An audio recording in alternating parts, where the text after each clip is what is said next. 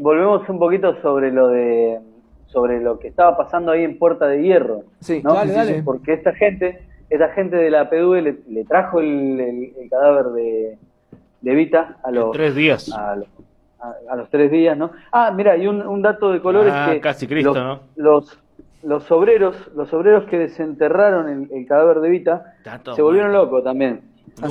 No. Pero, póngase, póngase esta, esta, esta imagen en la cabeza. Oh. Vienen unos, unos argentinos con unos tanos que quieren desenterrar a un cadáver que está enterrado hace 15 años, ¿no? Vienen unos militares argentinos con unos cosas, con unos italianos, ¿no? Y le dicen esto, eh, Giuseppe, desenterrame acá el- el- a esta María Maggi de Magistri. Y los tipos dicen, bueno, se entierran, sacan el cajón. Y le dicen, mira, vamos a tener que abrirlo, porque, No. bueno, tenemos que... con- No, no, lo tenían que abrir porque tenían que ver si realmente era Evita, porque no le iban a llevar algo que no era a Perón, ¿no? Entonces, los tipos, imagínatelo a, a Giuseppe abriendo el cajón y abre y hay una mujer impoluta, ¿no? Incorrupta, ahí adentro, enterrada. Se deben haber 15 vuelto locos ahí inmediatamente. Los tipos se volvieron re locos. Mirácolo, decían, mirácolo, mirácolo. Parece algo me- medio lo de Allan Poe, ¿no? Así una cosa medio Sí, sí, sí. romántica. Eh, O Bram Stoker, ¿viste? O Bram Stoker. Drácula, ¿viste? Con razón tenían esos Eh, deseos impúdicos. Claro, eso lo cuenta también Cabanillas, eh, este militar que, que- que fue el encargado ¿no? de llevarla para allá. Bueno, les decía, algo, algo muy interesante, que esto no sé por qué no se ha hecho una película nunca, ¿no? De, de este, de, este, de este suceso, es que una de las cosas que le, le decía López Rega a, a Isabel era que ella iba a ser la nueva Evita. Uh, Él le decía, vos vas a ser la nueva Evita, y ella lo que le decía es, no, no puedo, yo no tengo ese carácter. Lo vas a tener, le decía él, lo vas a tener, ¿no? Eh, cuando llegó el cadáver de Evita a, a Puerta de Hierro, eh, bueno, lo primero que hicieron fue ver si, si estaba en condiciones, si lo tuvieron que, que restaurar nuevamente, llamaron a otro, creo que al mismo médico, a Ara, eh, para, para restaurarlo. Ah, chapa y pintura. Claro, sí, porque tenía, le habían roto la nariz, uh. tenía un, un pie. Sí, creo que, también. eh, eso, eso hay algún, algún testimonio de que se ensañaron en algún momento con el cuerpo y le, la golpearon, Sí. sí, le hicieron cosas. Sí, sí, se ensañaron, se ensañaron bastante. Eh, bueno, la cuestión es que una vez que quedaron solos, digamos, por decirlo de alguna manera, Perón, Isabel, el cadáver de Vita y López Rega, López Rega le dijo a Isabel que iban a hacer una especie de eh, ceremonia de transferencia del espíritu de Evita a, a ella para que ella tomara el carisma de Evita, ¿cierto? Y pudiera ser esta conductora que el general Perón necesitaba. Entonces lo que hicieron fue, en el segundo piso de la, de la mansión de hierro pusieron dos, eh, dos mesas, eh, punta con punta, ¿no? Y acostaron a Isabel y a Evita cabeza con cabeza. Ahí López Rega empezó a hacer eh, la, la ceremonia esta de transferencia haciendo pases, pases mágicos, ¿no? Para que le pasara el, el espíritu y la, este, y la, Ojalá haya hecho eso y no otras cosas que uno se imagina que pueda haber realizado. Pero el episodio, Bueno, el eh, episodio es bastante famoso. Sí, No, no lo bastante, conocía. bastante conocido. Que Esto- fueron este- tres este- días, este puede ser. Porque mucha gente lo pone en duda esto, no, no van a hacer eso. Cuenta Marcelo Larracuy en el libro y dice así, dice, sobre la visión de la transferencia del espíritu en Puerta de Hierro, comentarios de Paladino y Luis Sobrino Aranda y Miguel Gacera. Este, este Paladino, eh, era Jorge Paladino, era el delegado personal de Perón. Y a él le pasó que en un día estaba ahí en la casa, porque no, no fue que lo hicieron, esto no lo hacía un día López Rega con... Claro, tuvo con muchos días haciéndolo el Esto, ritual. esto, claro, esto fue, era una cosa, una especie de trabajo, ¿viste? Como el workings de Aleister Crowley, que eran cosas que tenían Claro, que hacerse, claro, claro. tal vez a determinada hora, por la cuestión astrológica, en determinada hora de determinado planeta, con determinado decanato, Y la Bueno, potencia de la repetición, claro, en cierta, en cierta hora astrológica y durante, no sé, nueve días, digamos, ¿no? Una cosa así. Claro, claro. Bueno, uno dice, eh, este Jorge Paladino dice que un día estaba, lo estaba buscando a Perón y dice cuando sin querer subió al segundo piso y se encontró con eso, que era ¿viste? una cuestión de vuelta, ¿no? Como ocupado, esto que abrieron, y- y que abrieron la tumba y vieron el cadáver impoluto, ¿no? Ahí, este también subió y se encontró con López Rega musitando mantras y pasando las manos arriba del cuerpo de, de Isabel y Evita y vaya a saber qué. Eh, así que bueno, esto era uno, uno de los episodios que quería comentar porque me causó mucha impresión cuando lo leí por primera vez y digo, qué loco que, que acá nunca hayan hecho nada sobre esto, ¿no? Y después recordé, bueno, está bien, es un poco el, el, tabú del tema, ¿no? No solamente el tema esotérico, sino el tema sobre todo político y la figura de Vita, ¿no? Es que la, la, época en sí eh, no es muy debatida, ¿no? Esa época se habla muy poquito, Lo que pasa es que el peronismo no ha pasado todavía.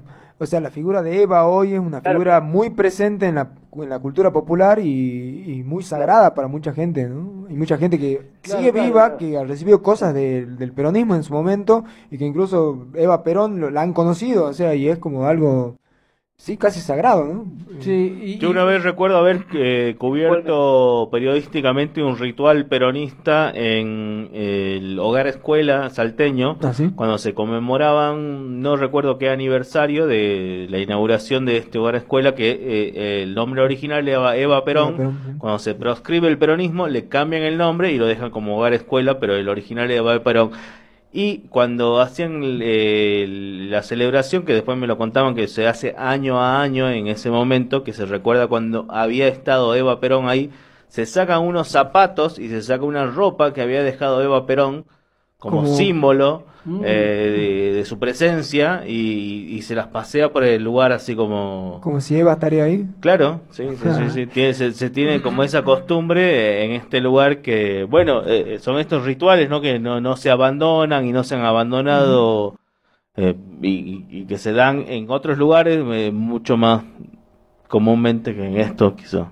Y es por eso que nos sorprende. Sí, sí, sí. hay otros que son peores, ¿no? Así, peronistas que he visto. Pero bueno, hay algo como, como de, Ni, las voy a contar aquí, no, que no puedo. De, que permanezca la memoria como ritualizada, ¿no? Así poniéndome más esotérico. Como de, que siga, siga esa presencia. Este, pero bueno, ¿por dónde estamos entonces? Eh, estamos con la transmitiendo el espíritu de Eva a Isabel. Invocándola, invocando. Me imagino, perdón, me imagino una, una cosa bien eh, Mari, Benny Gilly, Frankenstein. Claro, yo me imagino eh, eh, eso, me imagino una película medio este, expresionista alemana de los 30, ¿viste? Eso, todo con el fondo negro, ¿viste? Es, que, es, que, acá le estamos dando una idea a más de un director, o sea, es la película argentina sí, eh, eh, con más Porque eh, estaba, mientras, mientras hablaban ustedes pensaban esto, los yankees, eso lo saben amortizar muy bien, ¿viste? Tienen una figura, ponele, que, que tiene un, un lado, un viso así medio esotérico, la explotan, pero mal, ¿viste? O incluso aunque no la tuvieran, los tipos te hacen una película de Abraham Lincoln contra los vampiros, ¿viste? No tienen drama, sí, no, no, no. Sí, sí, sí. Este, Aprovechan. Creo que sería el momento de empezar un poco a, capitalizar. O sea, mira, tenés elementos, tenés elementos pulp, tenés elementos para políticos, eh, eh, with fiction, tenés todo acá. Pero ¿no hay algún cómic que retome la figura de López Rega como personaje. Es que hay pocas transgresiones, creo, ¿no? Con la imaginería peronista. Eh, yo me acuerdo de eh, No, no, no, pero me acuerdo en la literatura, ¿no? De, por ejemplo, de cuentos, en las cual hay un cuento en el cual Evita es un, travesti, por ejemplo, eh, que es de Néstor Pelonguer, creo. no sé si hay mucho más, pero no en el cine no, no he visto nada, ni mm, creo que a nadie se le ocurrió hacerlo, ¿no? Mira, hay, hay una película, hay una película que se llama Historia del oculto, Ah, sí, la vi, sí la vi, sí la vi. se toca un poco eso, o sea, se toca esta, esta mezcla eh, por ahí poco usual acá en la Argentina del ocultismo y la política, ¿no? Y creo que muy bien, muy bien encarada. Sí, sí. Muy bien encarada. está muy interesante esa película. Y, y, en general, no, quiero, no la quiero quemar, viste, la película, pero creo que viene por ahí. Hay una especie de figura López Reística ahí, aunque no llega a ser del todo. Eh, hay también una, ¿Dónde se la puede ser? Eh, se la puede ser, se la puede ver. un tiempo estaba en Netflix, pero no sé si sigue Ah, estaba en Netflix, es verdad. Yo la descargué en un sitio de torrents. Para mí capta una atmósfera muy muy creíble entre parapolítica y conspiranoia mágica, ¿no? sí, aparte para mucha gente que nos hemos criado en los 80 viendo programas políticos, de repente es como esa atmósfera del programa de Bernardo Neustadt, Totalmente, es una locura, sí, Eh, sí, muy bien, muy bien, está muy bien, muy bien hecho. Muy, bien hecho. Las publicidades, los copetes de los programas. Y con pocos eh, recursos, ¿no? Como que es, difícil ver en el cine argentino como la utilización de pocos recursos, pero cada uno está en y aparte, aparte en el cine argentino, eh, digamos, atreverse un poco a hablar de esto del, ocultismo, del esoterismo y tratarlo desde un punto de vista eh, serio, como utilizarlo como una, un recurso ya sea de, terror o no. O pero como no, entretenimiento. se lo tomaba la gente que lo practicaba también en ese momento. Yo no me imagino a López Rega boludeando con el esoterismo. No, no. O riéndose y diciendo, no, con esto me voy a ganar a tal gente o a tal gente. no, el tipo era un, era, un, firme creyente. Claro. Él era un, él era que lo creía como puede creer Además, un santo o en lo que fuera. El espiritismo y la, las sociedades secretas están muy presentes en la historia argentina. Tenemos un montón de figuras que son masones. en, un momento eh, pensaba, pensaba en Roberto Art, aunque es anterior a ah, todo esto, pero esa cuestión bien argentina que tampoco está explorada. Pero Roberto Art. otro, otro que, que, escribió mucho sobre esoterismo es Lugones. Lugones, sí, Lugones. Lugones que también tiene muy bueno. Pero la literatura argentina, si vos ponés Lugones, Art, Macedonio también, hasta mismo Borges, siempre hay una cosa entre conspirativa, logias y, Incluso, e historia. Eh, Rubén Darío que viajaba muchísimo a Buenos Aires y se lo conocía por eh, frecuentar eh, sociedades esotéricas y cada vez que incluso vive mucho tiempo, escribe para la Nación eh, Rubén Darío en Buenos Aires. O sea, era Buenos Aires era una capital del esoterismo a, principios del siglo XX y, eso lo mantiene, me imagino, hasta los 40, mediados, 50, 60 y ahora debe haber derivado, ya vaya a saber uno Sí, eh, eh, eh, en, qué, rituales. Vi, anécdotas, por ejemplo, de Carlos Menem, que parece que él pensaba que lo canalizaba Facundo Quiroga a través de su espiritista, y dice que se lo veía en los, en, los jardines de Anillaco gritando el nombre de Quiroga, como que él tenía esa, esa sensación de que él era... perdón, que, perdón, perdón que me La sombra de Facundo. Pero en algún momento leí un libro muy sensacionalista, creo que era de ¿Ah, Olga, Olga Warchat, no me acuerdo cómo se llama esa periodista, pero que habla de todas estas cosas así del turco, así, todas así, bien esotéricas. Bueno, Rodríguez Sá parece que recibió la, la, la, predicción de que iba a ser presidente Fabio Serpa, por ejemplo, también. Eh, no, no, le avisó que iba a ser por poco días. que otra, otra figura que mm, estaba muy emparentada con el esoterismo, de estos que mencionábamos primero, de Lugones, Borges, era Jules Solar, que era, amigo, de Borges. Jules Solar en París lo conoció a Aleister Crowley y Crowley se probaron una cierta amistad, ¿no? Y Crowley le comisionó la traducción de, de, uno de sus libros que es eh, Magia en Teoría y Práctica. Y um, Jules Solar la comenzó, la, la, traducción, pero al final nunca, nunca quedó nada de eso, que hubiera sido interesante también porque hubiera sido una corriente diferente, ¿no? En ese momento en la Argentina hay un cuadro de Sul Solar, ¿no? Que es sobre Crowley. Que yo no sé si, no creo que era el original, pero en un museo que fui que era sobre mm, dibujos, pizarras de Rudolf Steiner, ¿no? De la, de la antroposofía, todo eso. Terminó con un. Había uno de, de Sul Solar, de, un dibujo sobre Crowley. Y la mujer que, que te explicaba las pizarras era así como una mina así muy eh, nerd de la, del esoterismo, una mujer grande y explico un poquito la historia de Sul Solar y, cómo se carteaba con Crowley. Y yo era como, ah, mierda, todo esto. Nadie te lo cuenta. ¿Cómo me perdí todo esto? Sí, sí. Mira, les cuento que cuando López Vega realizó esta, serie de ceremonias este, de transferencia del espíritu de Vita a, Isabel, terminó consumido el tipo, después de estas varias sesiones que hicieron es algo como que lo había, le había hecho, le había hecho mal físicamente, había bajado varios kilos. Decidió, decidió hacer un viaje, eh, fue a Brasil, ah. eh, obviamente con, con la veña de Perón, ¿no? Y en Brasil se encontró con, unos eh, viejos amigos, digamos, que había dejado cuando, de cuando estaba en la casa de su maestra Victoria Montero, ¿no? uno de ellos era eh, Claudio Ferreira, que estaba en contacto con gente de la Umbanda, y ahí conoce al pai Umbanda eh, Wilson Ávila Daoyun, ¿no? que lo, lo inicia en la Umbanda. Apa. Lo llamaban ahí el Templo del Sol. Insaciable, ¿no? Eh, sí, sí, sí. Eh, es más, eh, la Racuy hace, una, hace un relato ahí de, de la iniciación y dice que tiene que hacer, no sé, eh, tiene que mm, eh, hacer ayuno un par de días, después eh, matan así de huella en una gallina y lo, lo bañan con la sangre Mm. y después eh, con esa misma sangre se tiene que encerrar en, en una en una, una chocita, no sé, bueno, hay toda una Toda una ritualística, un banda, una ritualística muy, sí, y aparte muy, muy cinematográfica también. Bueno, eh, por el lado, digamos, de, de esto de, de López Rega, bueno, después ya sabemos cómo sigue la historia, ¿no? Sí, Eh, Perón finalmente vuelve.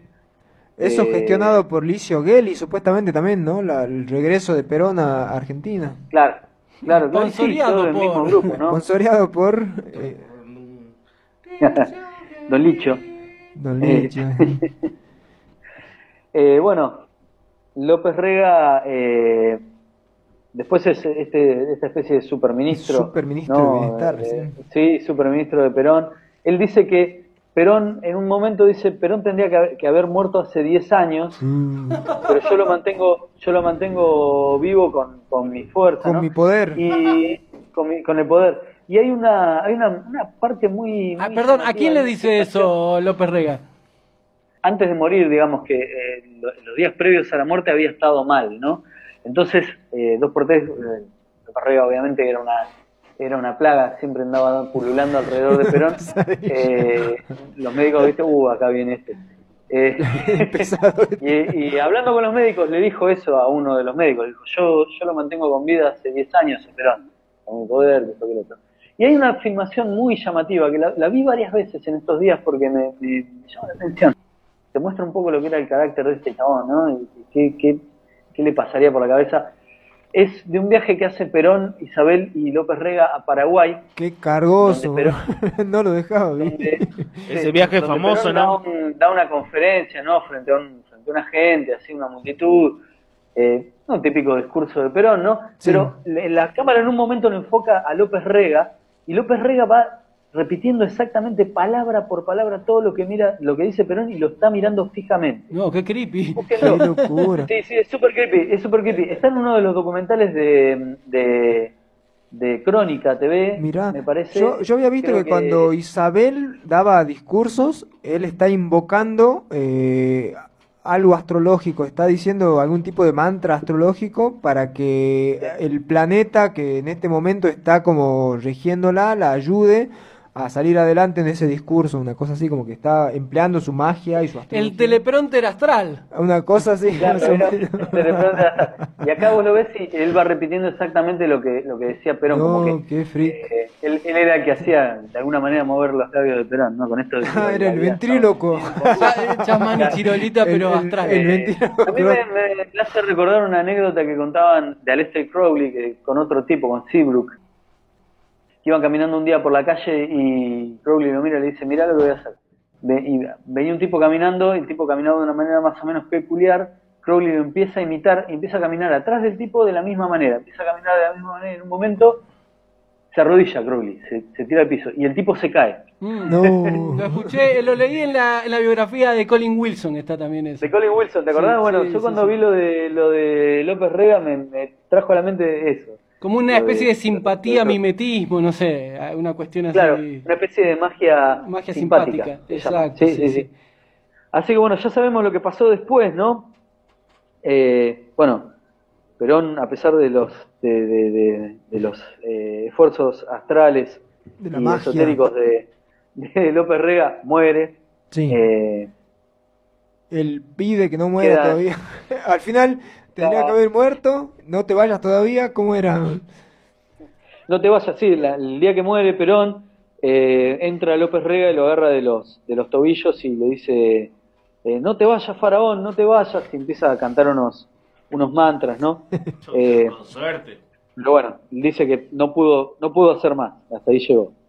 Eh, y bueno, el- este, Eh, eh, una pregunta, no sé si, si tenés idea, pero algo que, que me estoy preguntando en este momento.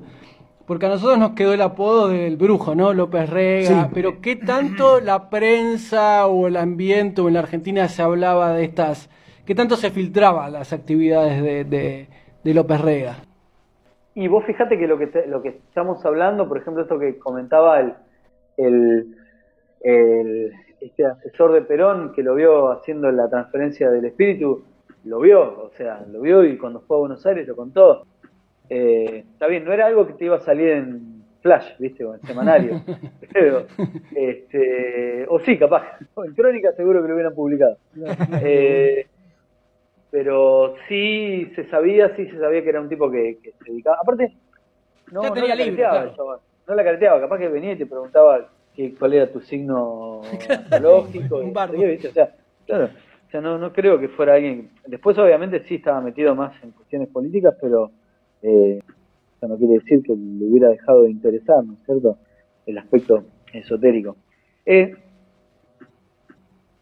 este, vos sabés que algo que descubrí hace poquito que no sabía era que, ustedes recordarán que cuando, bueno, muere Perón en el 74, eh, queda López Rega, queda, en realidad queda, eso fue un desliz freudiano, queda Isabel al poder, digamos, y López Rega como el ya decíamos, ¿no? Este ministro, eh, digamos, con bastante, bastante poder dentro del gobierno, ¿no es cierto? Que era el ministro de Bienestar Social, en realidad. Pero él eh, puso prácticamente de ministro de Economía a eh, Celestino Rodrigo, ¿no? Celestino Rodríguez, Rodríguez. Rodrigo. Rodrigo. Ah, Rodrigo. Ah, Rodrigo. Rodrigo. yo me escucho Rodríguez. El, Rodríguez, el famoso Rodríguez. Exacto, sí, sí. Celestino Rodrigo. Eh, el Rodigazo fue en el 1975, fue una medida económica que salió para el traste, los precios subieron 200%, hubo una, una, superinflación en un corto 20 tiempo. años tardamos en recuperar el Rodrigazo, sí. Y fue lo que impulsó también, fue lo que impulsó la, renuncia de, López Rega, ¿no? Pero este es el dato llamativo. Yo no sabía que eh, Celestino Rodrigo eh, también era un esoterista, uh. era, era, digamos, un hombre de, López Rega, y era, eh, pertenecía a una orden masónica que se llamaba, más masónica espiritualista en realidad, ¿no? Se llamaba los Caballeros Americanos del Fuego. ah, eso eh, venían de unos italianos, ¿puede ser? Claro, de un, de un italiano, exactamente, que lo fundó acá en la Argentina, con ideales masónicos y, y toda la historia. Y había otros más, de ahí del, gabinete que pertenecían a esa misma orden. Pero bueno, esto me enteré hoy, así específicamente, hoy me enteré. Sí, porque hubieron varias eh, órdenes italianas que también tuvieron influencia en la Argentina, como los carbonarios, por ejemplo, en algún momento. Claro, claro. Pero no sé si esto está ligado a los carbonarios, pero este sí. Oh, claro, tiene que ver con toda la inmigración también, ¿no? Una cuestión más espiritualista, ¿no? Esto de los caballeros eh, americanos del fuego.